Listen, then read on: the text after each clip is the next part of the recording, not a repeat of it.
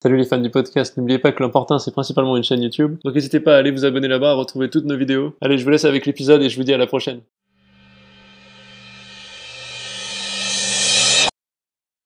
Ok, Xavier, t'es patron, t'as 5 restos, t'es né dans les Ardennes, t'as été plongeur, t'as fait du théâtre, la restauration pour payer tes études, t'as quitté des études, t'es parti au Bangladesh. Comment t'es devenu restaurateur? Wow. Je sais pas si je dois euh, euh, refaire toute l'historique. Effectivement, je suis devenu restaurateur par la force des choses. C'est-à-dire que j'ai été émancipé à l'âge de 16 ans et j'ai payé mes études dans la restauration. Et après une maîtrise de géographie, donc j'étais au Bangladesh, donc j'étais encore étudiant, et je devais faire un PhD à Winnipeg, au Canada. Un PhD, c'est d'être professeur de philosophie of geography. La sortie, c'était pour travailler pour un organisme international de l'ONU, donc plutôt sur l'environnement, ce qu'on appelle l'UNEP. Et donc l'idée, c'était ma destinée ou mon, mon chemin devait m'amener là.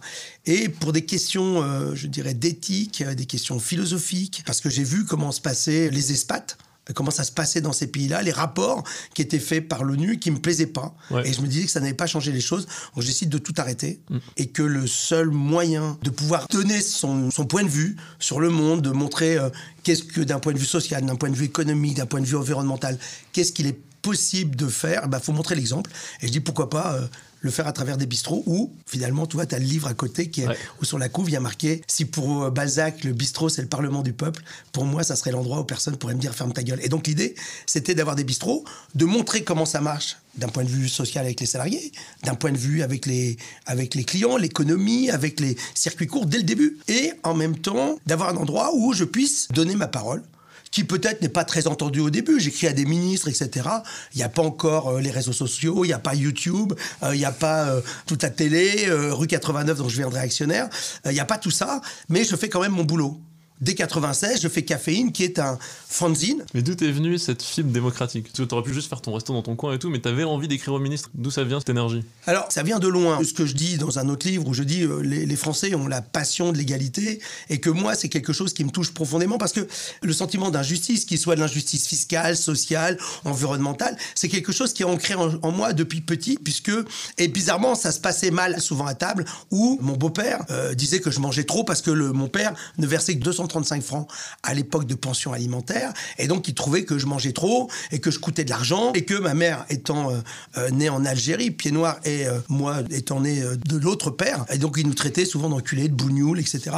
Bon, alors que je trouvais ça assez drôle d'ailleurs de traiter de bougnoul des juifs. Je trouve D'ailleurs, tu racontes dans ton bouquin, ta mère, c'est assez drôle, elle a un peu fui la tradition juive, elle est partie avec un maître nageur musulman. Elle part pas du tout, elle tombe amoureuse d'un maître nageur et ses frères vont voir, parce que dans l'Algérie française de l'époque, euh, ça se faisait pas que une juive tombe amoureuse d'un musulman. Et du coup, elle rencontre un an ou deux plus tard un bidas, un militaire français, et qui malheureusement se trouvait être un charcutier de cochon. C'est ça. C'est beaucoup rire parce que si elle passe du musulman au charcutier de cochon, ah. la famille va plus lui parler, hein, bien sûr, et son itinéraire va faire en sorte que effectivement, elle va élever ses enfants euh, pas du tout dans la tradition mm. juive, complètement dans l'athéisme, en disant voilà, chacun a son libre arbitre, et que moi, elle m'a dit, bah, quand j'étais euh, euh, assez petit, peut-être, elle a dit, bah, si tu vas aller voir, je dit, ah, ses copains, ils vont au catéchisme, elle a dit, bah, va voir au catéchisme, comment c'est? Bon, j'y suis allé, j'ai dit, c'est quand même bizarre, le mec, il, dit qu'il faut croire dans un mec et tout, j'ai pas compris, moi j'aime bien les bonbons, mais j'ai pas compris, j'ai pas trop compris ces histoires où il fallait croire un mec qui, qui serait marché, qui aurait marché sur des cailloux, j'ai pas trop compris. non, oh. sur l'eau, pardon. Alors, bah, pour ceux qui te connaissent pas, je pense que, en fait, tout le monde connaît quand même ton label, fait maison. Je permets de te couper, c'est pas mon label, c'est un label d'État. Un label pour lequel tu t'es battu, C'est un décret, c'est un décret qui a été mal fagoté dans un premier temps, et euh, avec à l'époque la, ministre de, l'artisanat, Carole Delia, on a modifié ce décret, mm. qui est devenu le décret fait maison tel qu'il est aujourd'hui. Euh, C'était pas vraiment une révolution, là, on a juste un label, parce qu'en fait, ce qu'il faut savoir, c'est que tous les lobbies, ce sont principalement les organisations patronales, mm. vont faire en sorte que on n'avance pas sur la question. C'est-à-dire que eux, ce qu'ils veulent, c'est surtout qu'on reste dans l'opacité, qu'on bouge pas, etc. Les corps intermédiaires sont souvent là pour créer de l'immobilisme, pas vouloir changer les choses. Donc c'est pas une vraie révolution. Moi, la vraie révolution, c'est qu'on ait une vraie transparence, par exemple dans l'alimentation. Ça, ça aurait été la vraie révolution. Mais bah, c'est un premier pas. J'ai vu la définition. En gros, c'est cuisiner sur place avec des produits crus. Oui, alors avec euh, une ou deux dérogations. La question qui tue, c'est je vais au resto, je vois le logo, j'ai quoi comme garantie d'avoir un bon truc dans mon assiette? T'as surtout la garantie normalement de ne pas avoir d'additifs. Si le mec utilise des plats préparés, des produits transformés, il y a eu beaucoup d'études sérieuses qui montrent que l'alimentation trop transformée a des effets néfastes pour la santé. Par exemple, les femmes aujourd'hui ont développé beaucoup de cancers du sein à cause de trop d'additifs. On sait que trop d'additifs développent les maladies, euh, tout ce qui est cancer du pancréas, de l'intestin, etc. Donc dans un restaurant où il y a le logo général Mm. fait maison, ça veut dire que on n'utilise que des produits normalement bruts et frais, même pas surgelés, et c'est fait sur place. Donc du coup, il y a plus ces additifs. Après, tout dépend du cuisinier. Parce que tu peux avoir aussi les produits sont bruts et frais, mais ça peuvent être de mauvaise qualité. Mm. Les produits bruts et frais peuvent être gardés trop longtemps et donc pas très très frais. Ouais. Mais, et les produits frais peuvent être mal transformés. Donc c'est pas une garantie. La garantie, c'est que tu n'as pas d'additifs et que c'est pas trafiqué. Après, euh, naturellement, pour que ça marche, il faut du bon personnel. Normalement, c'est lié. Mais beaucoup de gens qui utilisent, qui font ce qu'on appelle du vrai fait maison, souvent ont du personnel compétent, justement pour euh, parce qu'ils sont dans cette démarche. Un truc euh, marrant qu'on entend souvent dans ta bouche et qui me plaît pas mal, c'est pourquoi est-ce qu'on n'a pas un label surgelé? Et que la norme soit du fait maison. Si tu regardes à la fin du livre, et si on se mettait enfin à table, il y a 10 propositions, qu'elles soient sur la fiscalité, sur le CICE, sur la TVA, sur la PAC, et une qui demande effectivement d'aller plus loin. Que pour toutes les cantines, pour tous les restaurants, qu'ils soient étoilés ou qu'ils soient un bistrot, on sache qu'est-ce qu'on va nous mettre dans l'assiette. Donc j'ai demandé d'avoir quatre autres logos. Effectivement, le surgelé, mais aussi d'avoir le logo fait usine, c'est-à-dire que tout ton plat est ultra transformé. Le grand problème aujourd'hui, c'est l'ultra transformation qui cause des problèmes, mais vraiment néfastes, et sur la santé, et du coup sur la planète, puisque finalement, ton produit peut être transformé dans le monde entier, alors que le produit frais, lui, il va être plutôt tendance à être plutôt local et de saison. Et puis, un autre logo, c'est sur les poudres, parce que par exemple, la Commission européenne, il y a des directives qui nous obligent à indiquer les allergènes. Par exemple, quand tu fais un flan, il y a des œufs c'est un allergène. Moi, je trouvais ça plus intéressant de dire, quand ton flan il est fait, est-ce qu'il est fait avec des œufs en poudre? Ouais. Est-ce que tes œufs sont du 0 bio ou du 3 Ça, c'est plus intéressant. Et donc, c'est pas très compliqué à mettre en place. Beaucoup plus simple que les allergènes. Bizarrement, personne n'en veut. C'est dommage, parce que moi, en tant que consommateur, j'aimerais bien qu'on me dise. hein. Je pense que la grande majorité des consommateurs seraient intéressés de savoir quand ils vont au restaurant, sachant que on nous parle de pouvoir d'achat. Si demain tu vas dans un restaurant et que tu as un logo usine parce qu'ils t'ont mis un bourguignon euh, fait en usine, un confit de canard sorti d'une boîte, j'ai fait, il y a un sujet, tiens, dans un journal, c'est capital, sur les cafés gourmands et tout. Effectivement, il y a beaucoup, beaucoup, beaucoup d'arnaques. C'est que des produits euh, industrialisés, etc. Et le vendent 7-8 euros. Mais si le mec, il voyait qu'il y avait un logo usine, déjà 4 que le café mauvais, peut-être qu'il paierait 3-4 balles. Mais du coup, les prix baisseraient. Donc la transparence est un moyen aussi de redonner du pouvoir d'achat aux Et ça citoyens. changerait vachement la culture, parce qu'il y a plein de gens qui s'offrent pas de resto qui iraient plus souvent. Effectivement, il y a une des raisons pourquoi les gens ont fini par fuir les restaurants, c'était effectivement qu'on y mange mal et qu'on n'est pas informé, qu'on est souvent déçu. Donc la transparence permettrait de remettre de la confiance dans l'assiette et donc des gens de ressortir au restaurant en confiance. Alors, un peu la même question que pour l'assiette. En gros, quand j'achète du bio, qu'est-ce que ça me garantit encore une fois? Alors, le bio, normalement, est issu, donc, on- ce qu'on dit, d'une agriculture biologique donc, qui n'utilise pas de produits phytosanitaires de synthèse, issus souvent de la, de la- de la pétrochimie ou des choses comme ça. Donc, la question est de savoir, effectivement, sur le bio, si on achète un bio ultra transformé, c'est mieux que de l'ultra transformé industriel, mais ça reste pas bon, ce qu'on appelle le bio bidon. J'ai vu une pub, euh, ils vendaient euh, des nuggets, des, des pilons de poulet euh, panés, etc. Euh, bon, alors il y a moins d'additifs que dans l'ultra transformé, mais ça reste sucré, salé, gras. Ouais. C'est pas bon. Donc le bio, l'intérêt du bio, c'est quand c'est des produits bruts, frais, plutôt de saison et local. C'est-à-dire, plus on va avoir quelque chose, on va manger ce qu'on appelle manger la couleur de la saison, ben là, vous êtes en meilleure santé, c'est meilleur. Et donc le bio là, c'est le vrai. Celui-là, Ouais. c'est pas d'acheter des pommes en contre-saison, des poires, etc., qui viennent d'Afrique du Sud. T'as l'arbitrage avec le circuit court, quoi. C'est du bio qui vient de loin, c'est chiant. aussi, il peut y avoir, parce que je rappelle quand même que la France est quand même une championne du monde de l'export euh, de produits de luxe, de toutes sortes de trucs. Moi, l'hiver, je trouve que c'est normal d'avoir euh, euh, de la mangue, des litchis ou, ou des, des bananes. Bon, bah ça arrive ici, parce que sinon les mecs ils bossent pas. Ouais. Nous, on va leur vendre tous nos produits et eux, ils auraient pas le droit de nous en exporter. Mais par contre, on est en plein été. Bah, faut prendre les produits de saison, euh, Oui, locaux. euh, de locaux et tout, c'est mieux. Et bio, c'est meilleur. Quand on goûte deux pommes, des pommes bio qui sont croquantes, bien acides et tout, et que tu manges des pommes industrielles à côté, qui industrielles, elles sont pas bonnes, elles sont, elles sont flotteuses, elles n'ont pas de goût, elles ont été conservées dans des. Les gens ne savent pas souvent que les pommes ont subi des fois jusqu'à 30 traitements sur les arbres, donc c'est blindé de produits. Après, bon, il les lave tout ce que tu veux, mais le produit il est quand même dedans. Et après, on a des cires, des choses comme ça, et puis on les garde souvent dans des hangars, ce qu'ils appellent le, le Smart Flash, qui est un conservateur et qui, est- qui est- qui est hyper dangereux, parce que et puis ta pomme, elle a plus de goût. Mais sur le monde agricole, justement, les agriculteurs, tu les connais. Comment est-ce qu'on fait pour ne pas trop les matraquer tout en promouvant les meilleures bouffes et le bio? Parce que souvent, ils vont te dire, il y a peut-être trop de régulation. Et le 100% bio, bah, c'est pas tenable parce que s'il y a une gelée, ben hop, il y a tout qui meurt. Donc il faut qu'on ait un peu de bio, mais il faut qu'on garde le reste aussi. Alors, il y a plusieurs choses. Alors, les gelées, ça, que ce soit en bio ou pas en bio, ça change pas grand-chose. C'est plutôt des attaques de champignons ou des attaques d'insectes, etc. Donc, euh, il y a des maladies qui peuvent se traiter en bio euh, de différentes manières. Alors, souvent, les conventionnels reprochent qu'on utilise du cuivre etc. en bio. Mais on a un modèle agricole qui a été basé pendant des années, d'ailleurs depuis la Seconde Guerre mondiale, avec l'ex hanté FNSEA, à l'époque de Pisani, le ministre de l'Agriculture, où il décide de faire une agriculture très productiviste et tout. Puis les gens veulent aller en ville. Il n'y a plus personne qui. Les gens veulent moins bosser euh, dans les campagnes. Les, les, les paysans veulent avoir leurs vacances, qu'on peut comprendre, etc. Et donc on est sur un modèle. Ce modèle, euh, où on pouvait penser qu'il était génial à l'époque, on voit ses limites, c'est-à-dire ses conséquences. Aujourd'hui, les gens, effectivement, veulent mieux manger sain. Les agriculteurs veulent produire aussi mieux et en vivre aussi bien. La question, c'est comment les politiques publiques, comment on arrive à changer le modèle. C'est sur des masses énormes et comment on accompagne. On va pas basculer l'agriculture telle qu'elle était, euh, la basculer tout en bio en 5 ans, c'est pas possible. Même s'il y en a qui sont en conversion, etc. en 4-5 ans, quand vous avez 500 euh, ou 1000 hectares, vous n'allez pas basculer en bio du jour au lendemain. Donc il faut mettre des dispositifs qui incitent, des dispositifs qui aident, qui accompagnent sur l'agriculture pure, mais aussi sur le travail, hein, sur euh, des dispositifs qu'on a sur les, cotisations, etc., pour accompagner ces, agriculteurs.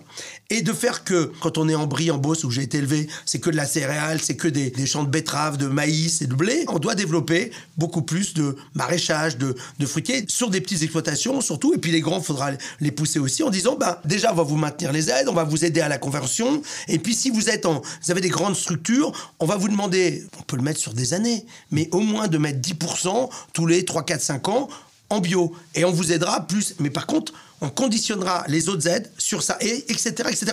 Pour ça, par contre, il faut savoir répondre à la FNSEA. On est dans cette question, c'est de savoir est-ce que les intérêts corporatistes des uns et des autres et des plus gros rejoignent les intérêts, euh, l'intérêt général? C'est d'arriver demain à avoir une agriculture qui soit beaucoup plus, euh, je dis, respectueuse de la terre et des hommes, où les gens qui travaillent dans l'agriculture soient bien payés, parce que le problème, c'est comme les agriculteurs souvent n'ont pas les moyens, eh ben, euh, moi j'ai plein de copains qui sont paysans, qui ont un ou deux salariés et qui ont touché 1000 ou 2000 euros de CICE, qui ont quasiment très peu d'aide pour se développer ou pour être accompagnés.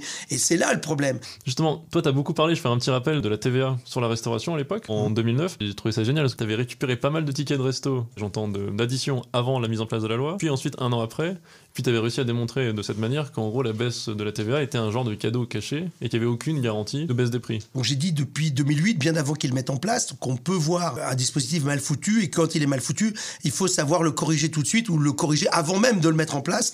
Mais visiblement, on t'entend pas. J'avais écrit euh, dans tous les médias, sauf que la Cour des comptes, dix ans plus tard, va sortir un rapport qui dit exactement la même chose que je disais en 2008, qu'on retrouvera dans un film que je tourne en 2009, République de la Malbouffe, qui est gratuit. Chaque emport a coûté 140 000 ou 150 000 euros. Les prix n'auront pas baissé, il n'y aura pas de création d'emplois, etc. Donc d'ailleurs, c'était au directeur de la com de la Cour des comptes, je dirais, tu dirais Amigo quand même, qui était l'ancien à l'époque président de la commission des finances de l'Assemblée nationale, qui m'avait écrit en disant qu'il partageait entièrement en 2009 mon analyse. Je dis le seul truc, c'est qu'il a baissé son et qu'il a pris la direction de la Cour des comptes. Il a fermé sa grande gueule par rapport à Sarkozy. Et là, dix ans après, c'est un peu tard de dire ça n'a pas marché. Euh, on a compris que ça n'a pas marché. Donc c'est mieux euh, que la Cour des comptes serve vraiment à quelque chose parce que je dis vous êtes tous payés là-haut 10 000 boules par mois. Moi, je suis qu'un petit restaurateur de merde et j'ai dit la, même chose que vous dites dix ans plus tard. C'est quand même grave. Ensuite, le CICE, donc le crédit d'impôt compétitivité emploi. Donc, petit rappel, c'était le gouvernement PS qui a fait ça, héros en 2012. De la même manière, c'était encore un cadeau caché. Au 1er janvier 2019, le Parlement l'a annulé pour mettre à la place un allègement des cotisations. Alors ça a été mis en place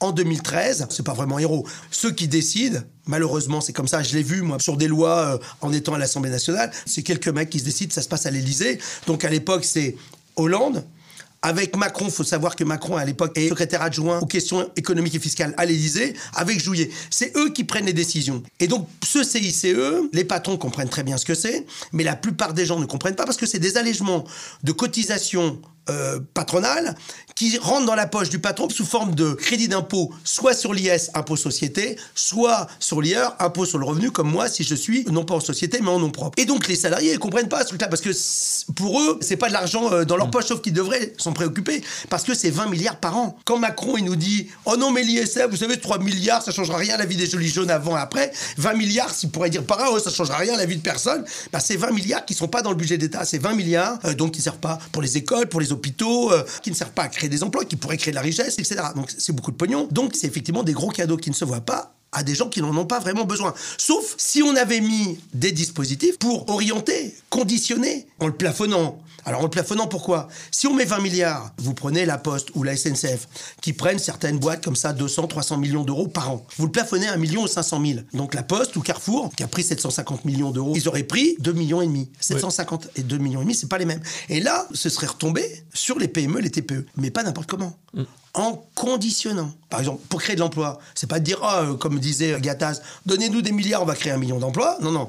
En conditionnant, en disant, si vous voulez avoir une partie de cet argent, il faut mettre des gens en formation. C'est-à-dire qu'il faut que nos salariés soient meilleurs. Quand vous mettez des gens en formation, vous embauchez. Si on vous dit, va falloir faire d'investissements productifs dans la transition écologique.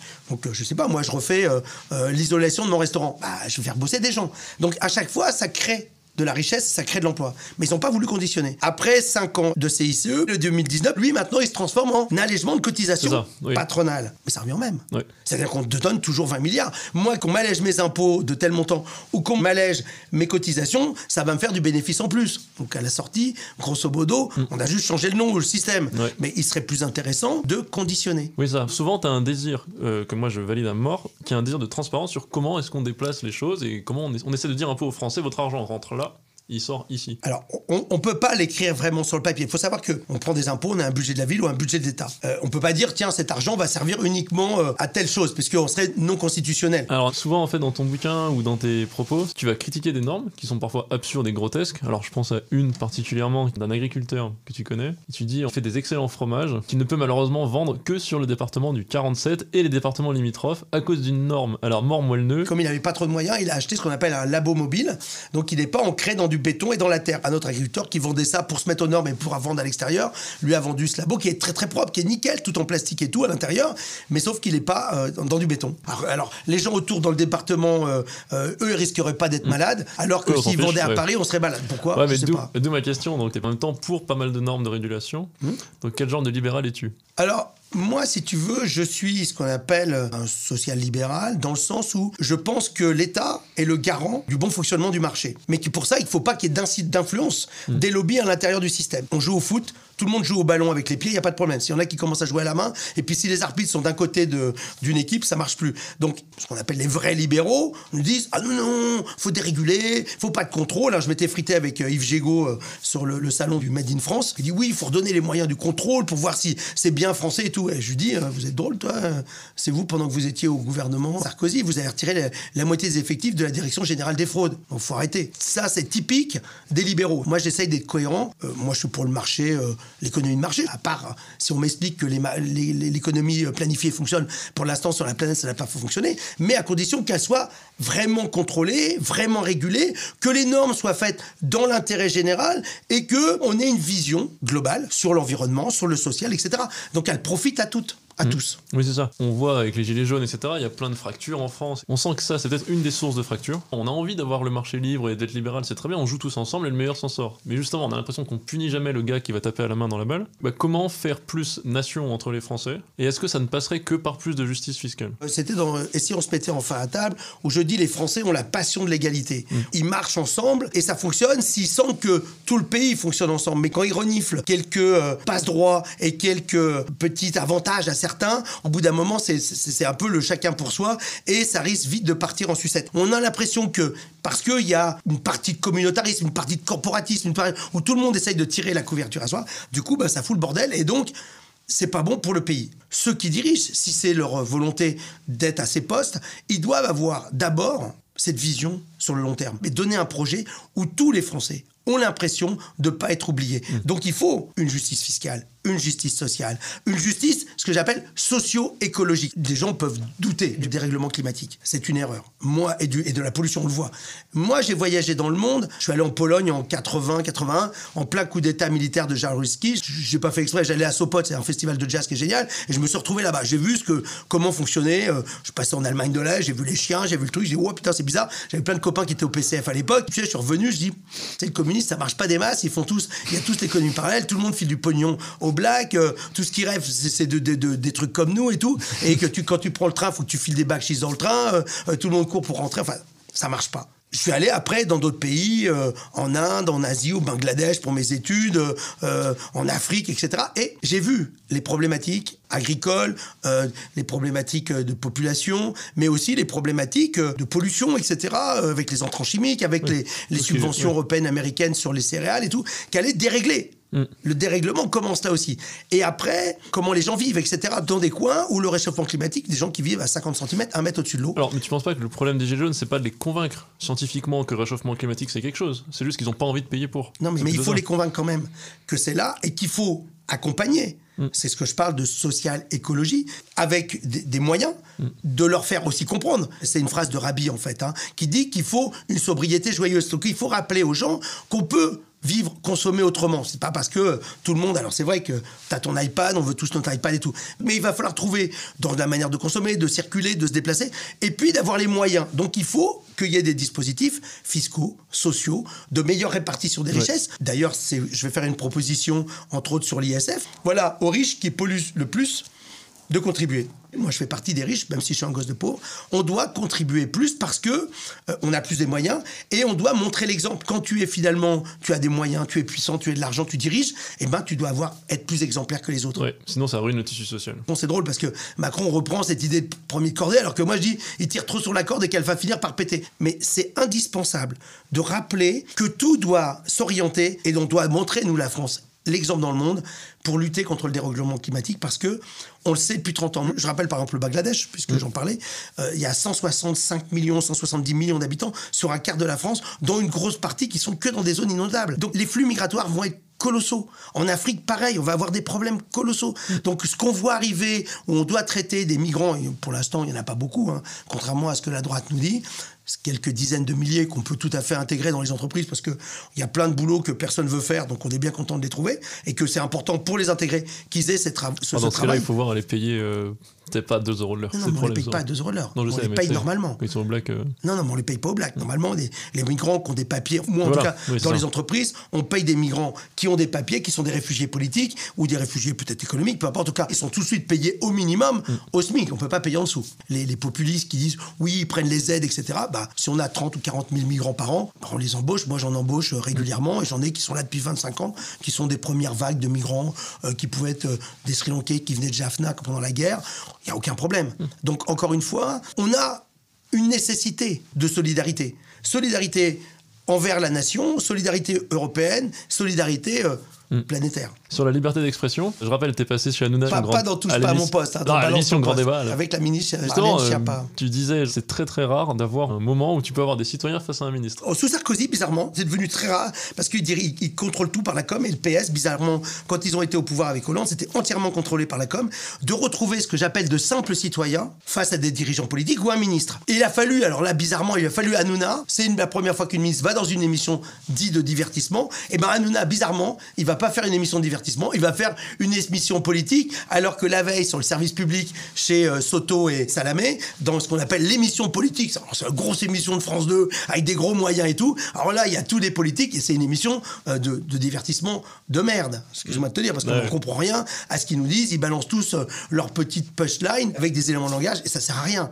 Personne n'a rien compris, ça n'a pas fait avancer le public. Une référence à Coluche, ou une époque où le service public ou la télévision avait pas peur de donner la parole à de simples citoyens en direct avec les risques. Alors c'est aujourd'hui c'est beaucoup plus contrôlé qu'à l'époque de Polak, etc.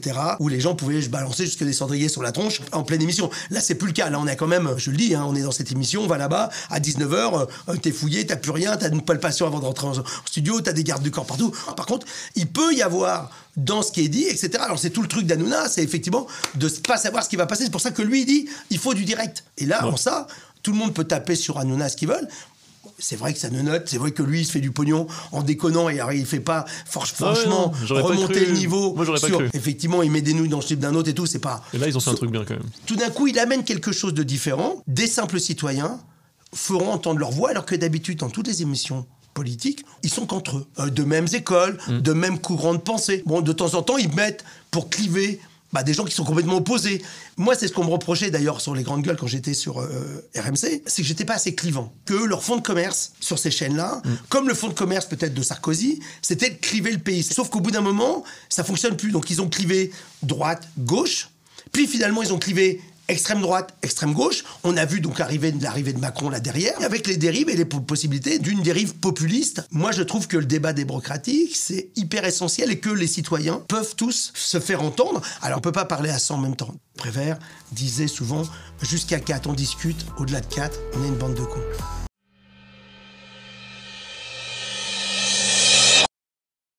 Donc, vous nous parlez de la malbouffe, on mange de moins en moins bien. Au fond, est-ce qu'on mange si mal que ça? On n'a jamais vécu aussi longtemps, voire même on vit presque trop longtemps. On sait même pas comment on va faire pour payer la retraite des vieux. Alors, si tu peux me permettre, effectivement, si on a de plus en plus de centenaires, ça peut être un problème hein, sur la planète. Mais on a des centenaires qui, sont, qui ont vécu dans des années où il n'y avait pas cette industrialisation de l'alimentation comme on a vu se développer autour des années 80-90. Donc, on vit longtemps, mais l'espérance de vie et en bonne santé, et même l'espérance de vie globale aux États-Unis, par exemple, aujourd'hui, est en train de décliner. On soigne mieux les gens qu'avant, mhm. donc ils vivent longtemps, mais en mauvaise santé. Et ça, c'est pas génial. On voit se développer sur la planète des enfants qui ont des problèmes colossaux dus à l'alimentation, aux perturbateurs endocriniens et à l'alimentation ultra transformée, des problèmes euh, d'effritement des dents, etc. Le développement des cancers est exponentiel mais vraiment, c'est énorme. Euh, mhm. Aux États-Unis, des gens qui, à cause des euh, antibiotiques dans l'alimentation, euh, sont résistants aux antibiotiques. en Europe, on voit se développer ça, mais c'est des dizaines de milliers de morts chaque année. Donc, on peut pas dire qu'on vit mieux. D'ailleurs, dans mon film République la malbouffe, Jacques Borel nous dit les dates de péremption sont respectées, la chaîne du froid est respectée, sauf que ça coûte 200 milliards par an aux États-Unis de soigner les gens qui sont obèses, les gens qui sont malades de, de cancer, de diabète, etc. Par exemple, on prend des Japonais qui vont souffrir moins, euh, je sais pas, de cancer de colorectal, de toutes sortes de maladies. Ils arrivent aux États-Unis, ils chopent les mêmes maladies. On a une explosion sur la planète de maladies qui coûtent. Si on prend la France, c'est 30 ou 40 milliards de soigner les gens dus à l'alimentation. Donc dire qu'on mange mieux, c'est pas vrai. Aujourd'hui, pour bien manger, c'est compliqué. Aujourd'hui, on sait même plus si on arrive à bouffer du vrai poisson, tellement on retrouve des métaux lourds, etc. Et c'est une catastrophe. Donc c'est faux. Il faut retrouver un truc sain. Et donc du coup, pourquoi euh, parlait tout à l'heure le bio a 20-30% de croissance. Oui, c'est des raisons. parce que les gens, ils flippent grave. Bon, bah justement, à l'inverse, quand vous parlez de brasseries qui nous vendent du fait maison, alors qu'en fait c'est de l'industriel ou du surgelé, en général, les reportages dans ce genre-là, c'est dans les pires brasseries parisiennes sur les grands boulevards auxquels les Parisiens ne vont jamais. C'est des touristes japonais, je caricature, qui vont y aller. Au final, le touriste japonais, bon, il y a vu que du feu, il est satisfait. Le restaurateur, il s'est fait du blé. Tout le monde est content, où est le problème? C'est faux c'est faux. Déjà, il y a beaucoup de brasseries. Je peux avoir les brasseries des grands boulevards, mais il y a plein de petites brasseries partout, même des bistrots en province, le fameux routier où ils te filent de la bouffe industrielle, où les gens ont pris l'habitude de manger cette nourriture industrielle. Tu sais, la standardisation des cerveaux, c'est la même standardisation des goûts. C'est pas trop cher, en réalité, on les trompe partout. D'ailleurs, il y a aussi des Parisiens qui vont euh, dans les brasseries, que ce soit le groupe Flo, le groupe euh, Frères Blancs, euh, parce qu'ils travaillent à côté, etc. Et puis c'est chic et personne, tout le monde ferme sa gueule. Donc cette tromperie, au-delà de tromper simplement les touristes, D'ailleurs, il n'y a pas de raison de tromper les touristes, parce que je rappelle quand même, on est tous le touriste d'un autre. On va tous se balader sur la planète. Donc moi, j'aime bien quand je vais à l'étranger, ne pas me faire entuber, excuse-moi de te le mhm. dire. Du coup, à l'inverse, si on veut bien manger, est-ce que aller manger bio, du circuit court, euh, du fait maison, etc., ça nous donne pas des menus déjeuner à 25 balles et c'est pas en fait un peu un truc de riche? Alors on a le marché parisien qui est un peu à part, et la province, enfin ou la, la région, etc., ou les petites villes. Il y a plusieurs marchés. Les grandes capitales, où on peut manger très mal ou très très bien, avec des fois des circuits courts, des fois avec un bon rapport qualité-prix, des fois avec des trucs hyper chers. Alors c'est vrai qu'aller chez Ducasse, manger un menu, euh, euh, comment il appelle ça, naturalité à 380 boules, euh, c'est un peu surréaliste. Alors c'est bien quand Macron et Trump vont manger avec Ducasse à la Sodexo, mais c'est vrai que la plupart du temps, la Sodexo, pour les cantines, ça casse pas des briques. Donc on a les grandes villes où on peut manger très bien, très cher, mais c'est très cher. Et on peut avoir aussi quelques niches. Dans mes bistrots, je vous le dis, je fais une quiche tout simple, avec des œufs bio, d'une ferme, du lait frais cru bio d'une autre ferme, avec du lard paysan d'une autre ferme, avec de la farine bio, etc. Donc on peut le faire et ça vaut 10-11 balles. Donc c'est beaucoup de restaurateurs qui en fait sont des feignasses et préfèrent euh, nous vendre. Des... Alors on va au restaurant, le restaurant, il y a la part de l'alimentation qui représente, allez, 25% du prix de ce que tu payes. La grosse masse de ce que tu payes, c'est les salariés. C'est moi, mhm. chez moi, 45%, c'est la masse salariale. Alors effectivement, il faut des bons salariés, bien les payer pour transformer. Quand tu vas payer au restaurant, bah, faut que tu saches que tu veux bien payer les gens qui travaillent bien. Donc il faut que toi, tu sois bien payé. Donc tout le système, pour qu'il marche, repose sur une meilleure redistribution des salaires et des richesses. Et là, tout d'un coup, tout le monde pourra manger mieux. Après, à la maison, tu n'es pas obligé d'aller au restaurant. Si à la maison tu cuisines des choses tout simples. Souvent, je fais un pot-au-feu, tu vas chercher de la queue de bœuf, du paleron, etc. Ça vaut 9-10 balles le kilo. Tu achètes des carottes, des pommes de terre, des poireaux. Euh, grosso modo, quand tu es en saison, même en bio, tu vas acheter au marché producteur, tu vas tomber euh, sur de la carotte entre 1 et 2 balles le kilo, les poireaux entre 1 et 2 balles le kilo, la patate entre 50 et 1,50€ le kilo. Tu fais une grosse galtousse, tu fais à Mmh. manger pour la semaine. Et tu pourras même faire de la soupe avec et tout. Donc on peut manger bien, mais il faut se casser un peu le cul. Que chez le restaurateur, pareil. hein. On oublie le critère de prix. Les gens n'ont pas envie de s'emmerder, à aller se faire à bouffer chez eux. Ils préfèrent acheter des trucs tout faits qui sont très gras, très salés, donc hum, c'est très bon. Qu'est-ce qu'il faut faire du coup? Il faut leur interdire de manger ces plats-là. Il faut beaucoup taxer ces plats-là pour que ce soit trop cher. Il faut les éduquer. Alors, on peut pas, on a dit tout à l'heure, je suis un peu un libéral social, on peut pas interdire. On peut pas interdire aux gens s'ils n'ont pas compris que ça les rendait malades et si leur goût, leur palais a été tellement standardisé. Antonin Artaud disait dans un, un texte que j'aime bien qui s'appelle Pour en finir avec le jugement de Dieu, le spermatozoïde américain et soviétique standardisera le monde. Et aujourd'hui, alors les Russes sont devenus plus capitalistes que les Américains, les Chinois ont, ont même une tour à, à Shanghai qui s'appelle Capital Tower, et c'est eux qui font une espèce de nourriture mondialisée, industrialisée, qui est devenue le goût de tout le monde. Moi, je pense qu'on doit montrer qu'on est un pays un peu à part. Peut-être qu'on on a un truc à part, l'ISF, on a plein de choses à part, on a euh, euh, cinq semaines, plus des jours de fériés à part, on a plein de- Et donc, on doit montrer qu'on est aussi le pays réellement de la gastronomie, de l'alimentation à part. Et donc, on doit montrer une vraie baguette et non plus les baguettes industrielles, en montrant ce qu'on fait, en faisant à manger simple et bon, simple et bon. D'accord.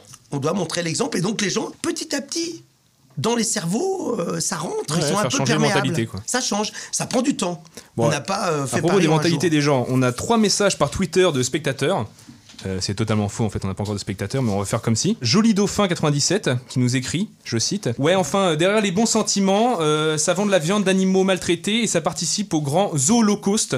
Hashtag vegan, hashtag steak de soja. Et ensuite, on a Dark Croisade 95 qui ajoute Sans parler du scandale du halal, hashtag merdia. Bon, c'est pas moi évidemment, c'est les internautes. Alors, Qu'est-ce que vous avez à leur répondre? depuis des années, j'ai toujours défendu d'être flexitarien chez moi, dans mes restaurants. D'ailleurs, euh, L214, ils sont, je leur ai déjà dit plusieurs fois, j'ai dit, moi, j'ai toujours proposé des alternatives végétariennes. Caron, qui est venu chez moi une fois, il mange là, il me dit, oui, mais pourquoi tu fais pas un restaurant euh, vegan et tout ça? Et je dis, moi, tu sais, je suis pas un ayatollah, alors ça le fait bondir. Ouais, comment ça euh, Un ayatollah euh, Pas du tout. Euh, tiens, faut savoir que les Australopithèques, euh, ils mangeaient que des légumes, etc. Je dis, ouais, enfin, ils vivaient 25 ans. Et encore, s'ils arrivaient à 25 ans, dans quel état ils étaient, sans dents et tout. Ah oui, mais alors les Chinois. Euh, avaient pas d'ISF non plus, d'ailleurs. Non, pardon. Les Japonais, eux, ils vivent 100 ans. Je dis, ouais, mais enfin, ils ont un régime spécial à base de poisson, donc ils sont pas spécialement véganes, de poisson, de riz et tout. Mmh. Donc voilà. Donc, et puis ils ont une hygiène de vie qui est peut-être pas forcément la même que la nôtre. Et donc, je dis, moi, je suis plutôt ce qu'on appelle, d'ailleurs, ce qui a été défendu maintenant par un chef qui s'appelle Thierry Marx, cette idée de flexitarien. C'est-à-dire qu'il faut manger le moins de viande, un peu de poisson, un peu tout. faut être équilibré parce que on est omnivore. Et je pense qu'il faut manger beaucoup plus de légumes, de protéines végétales. Moi, tous les jours, je fais des plats avec des protéines végétales. Des pâtes à base de pois chiches, de, de quinoa, de tout ce que tu veux. Et puis, une fois par semaine, de manger un bon poisson, en essayant de prendre du poisson de pêche durable, etc.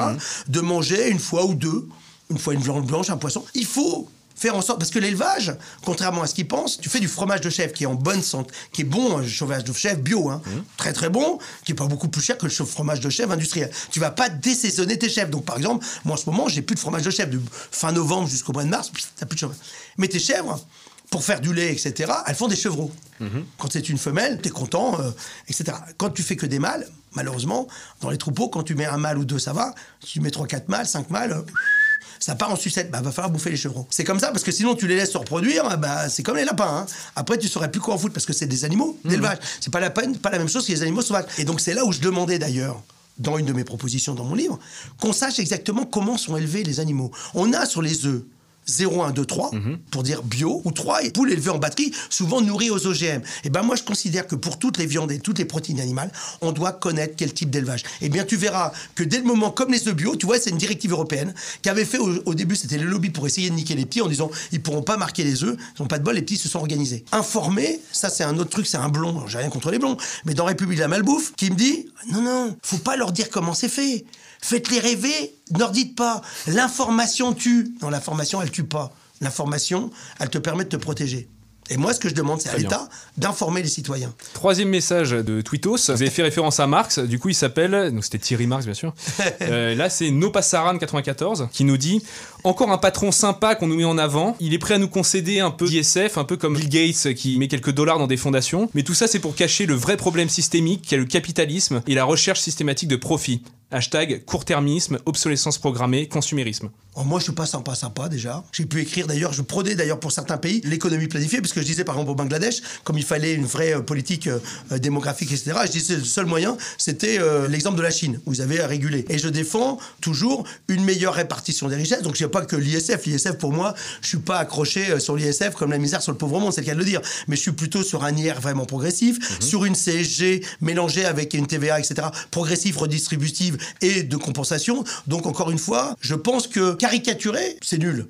Moi, je caricature pas. D'ailleurs, j'ai un pote de la CGT, Stéphane Fustek, moi je cite tous les gens, donc il n'y a aucun problème, qui me disait Ah ouais, j'adore euh, euh, comment tu défends, tu es toujours en train de défendre l'intérêt général. Et souvent, je me suis retrouvé entre l'inter- l'intersyndical pour défendre les salariés. Donc, faut arrêter de penser que tout est blanc ou tout est noir. C'est pas comme ça la C'est vrai société. que dans votre film La République de la Malbouffe, vous êtes du côté des syndicalistes FO et CGT qui signent à la fin le- Ouais, chez moi. l'accord dans votre restaurant. Ouais, je me fais virer du, enfin, par Morin, qui était le directeur du travail, en disant j'étais invité par la CGT, et il me dit vous pouvez pas être au milieu des syndicats parce que vous êtes un patron. Et je dis c'est pour ça que dans ce pays ça marche pas parce qu'il n'y a pas un dialogue entre les syndicats et le patronat. Ils s'écoutent pas, ils signent pas ensemble, ils veulent pas s'écouter. Donc forcément, quand tu veux pas t'écouter, tu peux pas t'entendre. Et à la fin, ça fait ce qu'on a aujourd'hui. D'un côté les gilets jaunes, d'un côté le gouvernement. D'ailleurs, c'était Philoche sur un plateau de Public Sénat qui me caricature et qui me dit oui mais vous on vous connaît avec vos actionnaires machin et tout. Et je lui dis non t'as pas de bol mec.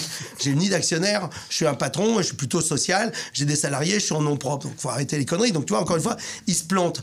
Et je pense que encore une fois, sur une économie de marché, à condition que l'État ait les moyens de réguler, contrôler, etc., c'est le seul qui marche. C'est-à-dire que euh, quand on a vu des pays qui avaient du pognon comme le Venezuela, moi je suis pas Mélenchon, donc je dis effectivement entre les dictatures et le communisme pur et dur de redistribution, de passe-droit et de copinage, etc., ça plombe tout le monde. Donc encore une fois, malheureusement, même si c'est pas le meilleur système, la démocratie permet, c'est le seul, qui permet, même s'il y a des inégalités, qui permet, un, d'en parler ouvertement, deux, de trouver des solutions pour l'améliorer, etc. Parce que s'il y a un autre modèle qui marche mieux, moi je vais dedans direct. Bah, du coup, comme modèle, vous défendez le libre marché, mais garanti et régulé par l'État pour vérifier, euh, je vous cite, que si tout le monde joue au pied, il n'y en a pas qui jouent discrètement à la main. Mais tout à fait. Or, peut-être contradiction, Hum vous avez soutenu le maire de Dolus d'Oléron, sur l'île d'Oléron, qui s'oppose à l'installation d'un McDo Hum sous des prétextes administratifs euh, fallacieux du genre l'aire de jeu est 3 cm trop près, trop loin sur un plan, on sent qu'il y a quelqu'un à la mairie qui a fait Ah, on a un truc là, minuscule, qui va être l'excuse. On le bloque pendant deux ans, alors qu'au final, c'est une entreprise qui a simplement envie de s'installer selon voilà, les lois du libre marché. Est-ce que McDo joue à la main ou est-ce que c'est vous qui, là, vous êtes mis du côté de la bureaucratie plutôt que du côté du libre marché? Moi, je suis pas un pro-administratif, etc. Je dis juste que sur l'île de Léron, et entre autres, c'était la communauté de communes, et Grégory Jean, puisque c'est le maire de Dolus, ont signé un protocole, ou je sais plus comment ils appellent ça, pour limiter l'empreinte carbone sur l'île. Et McDonald's, alors que lui, donc, il avait même une boîte qui développait tout ce qui était sur l'île pour limiter l'empreinte carbone, etc. Ils arrivent avec une boîte qui pollue quand même grave, qui n'achète pas des produits locaux, qui achète des produits ultra transformés, etc. Et puis, effectivement, il y a c'est toujours pareil, chacun joue avec, ses, avec les moyens du bord, cette problématique effectivement de sécurité qu'il y a eu sur d'autres villes. Donc après euh, d'avoir refusé le permis de construire, refuse, c'est son droit, dans la légalité, il va au tribunal. On est dans le droit. Et puis il est, bah, aujourd'hui, il va en cassation. Le truc n'est pas encore terminé. Si McDonald's a le droit demain de construire et que c'est légal et que par rapport aux engagements de la communauté de communes et de l'Usoleron pour moins polluer, bah, ils sont obligés de prendre une boîte qui va quelque part qui pollue, qui range les gens gros et tout ça parce que c'est le cas. Bah, ils le feront. En attendant, je dis quand même, moi, je remercie McDo. Parce que sans ça, j'aurais pas eu l'idée du printemps de l'alimentation durable.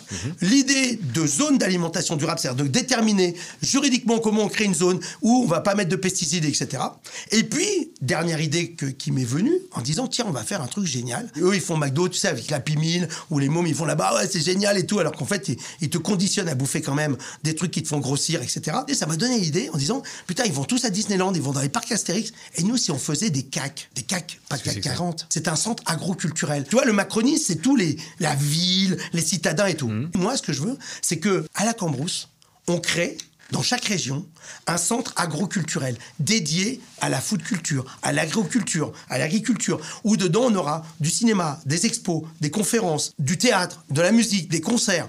Et puis donc les gens viendront là avec les enfants le week-end parce qu'il se passera aussi, il y aura des pistes de skate, des pistes de, de l'acrobranche, du sport, etc. Et puis un potager partagé, et puis un restaurant pédagogique partagé où les gens viendront, on leur fera de temps en temps un burger pour leur montrer ce que c'est. Un vrai burger. Avec une petite sauce choron à la commande, avec euh, de la viande hachée à la commande, qu'elle pourra manger une fois bleue ou saignante. Parce que tu sais pourquoi on mange euh, les burgers très cuits dans Non. tous les fast-foods? C'est pas pourquoi? Parce qu'il y a de la merde possiblement dans la viande. C'est pas moi qui le dis. C'est dans un film, ça s'appelle Fast Food Nation. De la merde, littéralement. Oui, de la merde du. En fait, c'est Escherichia Le E. coli, c'est une bactérie qui vient des matières fécales. Quand tu coupes la gorge d'un bœuf, tous les viscères, tout ça passe devant. Et donc, quand tu prends du collier et tout, au lieu de prendre du train arrière pour faire un steak haché, etc., tu as un risque de contamination. Et donc, la solution qu'a trouvé les fast-foods, l'État, d'ailleurs, c'est même écrit sur leurs produits congelés, cuire à cœur à 65 degrés. On a ce problème dans la viande hachée, surgelée, dans les cantines et tout. Et c'est quoi la directive? Pour les cantines, pour les enfants Eh ben, c'est de cuire à cœur.